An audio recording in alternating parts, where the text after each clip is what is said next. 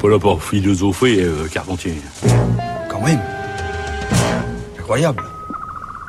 Bonjour Géraldine. Bonjour Adèle, bonjour à toutes et à tous. Pour votre actualité philosophique, aujourd'hui, vous avez un programme bien chargé. Proust, Baudelaire et Nerval. Bah oui, carrément, grâce à Nathalie Quintane et son livre Ultra Proust, sous-titre Une lecture de Proust, Baudelaire, Nerval, paru aux éditions La Fabrique. Alors j'hésite à dire que ce petit livre est passionnant puisque tout le propos part de là, notre manie à rendre populaire des chefs-d'œuvre de la littérature, à les rendre passionnants ou charmants comme l'aurait dit Sainte-Beuve en son temps de Baudelaire et Nerval. Mais comment parler des livres que nous avons aimés, aimés comme tout le monde les a aimés, sans les aimer pour autant comme tout le monde Il y avait déjà bien des années que de Combray, tout ce qui n'était pas le théâtre et le drame de mon coucher n'existait plus pour moi. Quand un jour d'hiver, comme je rentrais à la maison, ma mère, voyant que j'avais froid, me proposa de me faire prendre, contre mon habitude, un peu de thé. Je refusai d'abord, et je ne sais pourquoi me ravisais. Elle envoya chercher un de ces gâteaux courts et dodus appelés Petite Madeleine, qui semble avoir été moulé dans la valve rainurée d'une coquille de Saint-Jacques. Alors autant mettre les pieds dans le plat, vous avez droit à la madeleine, mais ça aurait pu être longtemps je me suis couché de bonne heure, la haie d'aubépine, les pavés mal écaris à Guermande, tant de moments de la recherche lus, analysés, décortiqués, adorés, que celui qui s'est mis à lire Proust sans se dire convaincu je vais lire un chef-d'œuvre se manifeste. Eh bien c'est tout le problème soulevé par Nathalie Quintane dans son livre. À force de nous offrir Proust sur un plateau, on nous en prive au point de plaider pour un Un oubli obligatoire de Proust. Oui, comment donc l'aimer à sa manière? Comment le lire sans tomber dans l'écueil qu'il dénonçait lui-même dans son Contre Sainte-Beuve, avec une adoration collective qui fait qu'on lit du Proust, qui fait que l'on s'intéresse à sa vie comme à ces mondains qu'il tournait en dérision, qui fait qu'on l'aime comme on aime quelqu'un de bien, qui fait autrement dit qu'on ne dissocie plus l'œuvre de l'homme. On pourrait d'ailleurs se poser la question pour toute œuvre, et pas seulement littéraire, comment les aimer pour elles-mêmes, mais d'ailleurs, est-ce vraiment possible?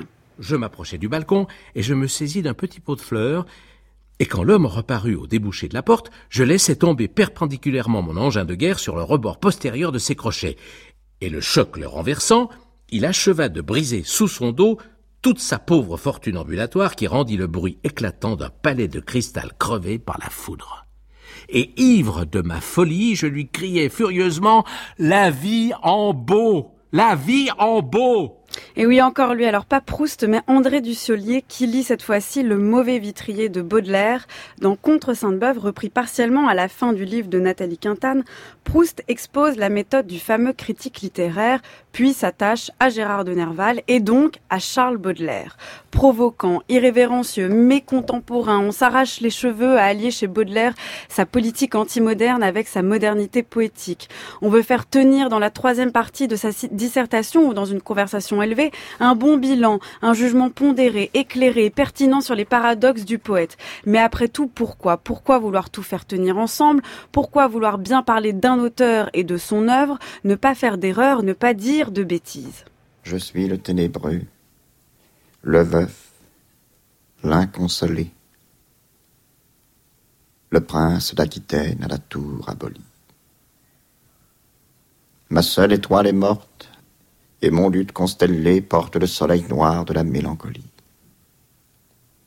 Dans la nuit du tombeau, toi qui m'as consolé, rends-moi le Posilip et la mer d'Italie, la fleur qui plaisait tant à mon cœur désolé et la treille ou le pampre à la rose salie.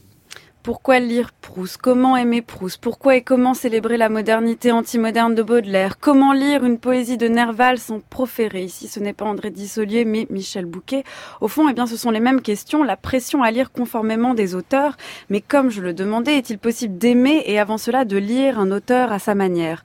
Alors, Nathalie Quintane entre l'adoration collective d'un auteur et l'enfermement dans son texte, plaide pour une lecture politique qui dérange et repère ce que dérange un texte dans nos habitudes. Mais moi, je pose cette question, une telle lecture libérée de tout ce qui s'est dit, affranchie du conformisme, de l'habitude, est-elle vraiment possible? Qu'est-ce qui va m'assurer qu'on ne me sautera pas dessus si je dis soit que j'en ai marre de Proust, soit que je n'arrive pas à repérer ce qui dérange dans la recherche? Les livres eux-mêmes peuvent-ils donc m'y aider? Merci Géraldine. Donc le livre que vous conseillez de lire est de Nathalie Quintane. Ultra Proust, une lecture de Proust Baudelaire Nerval, c'est paru aux éditions La Fabrique. Merci Géraldine.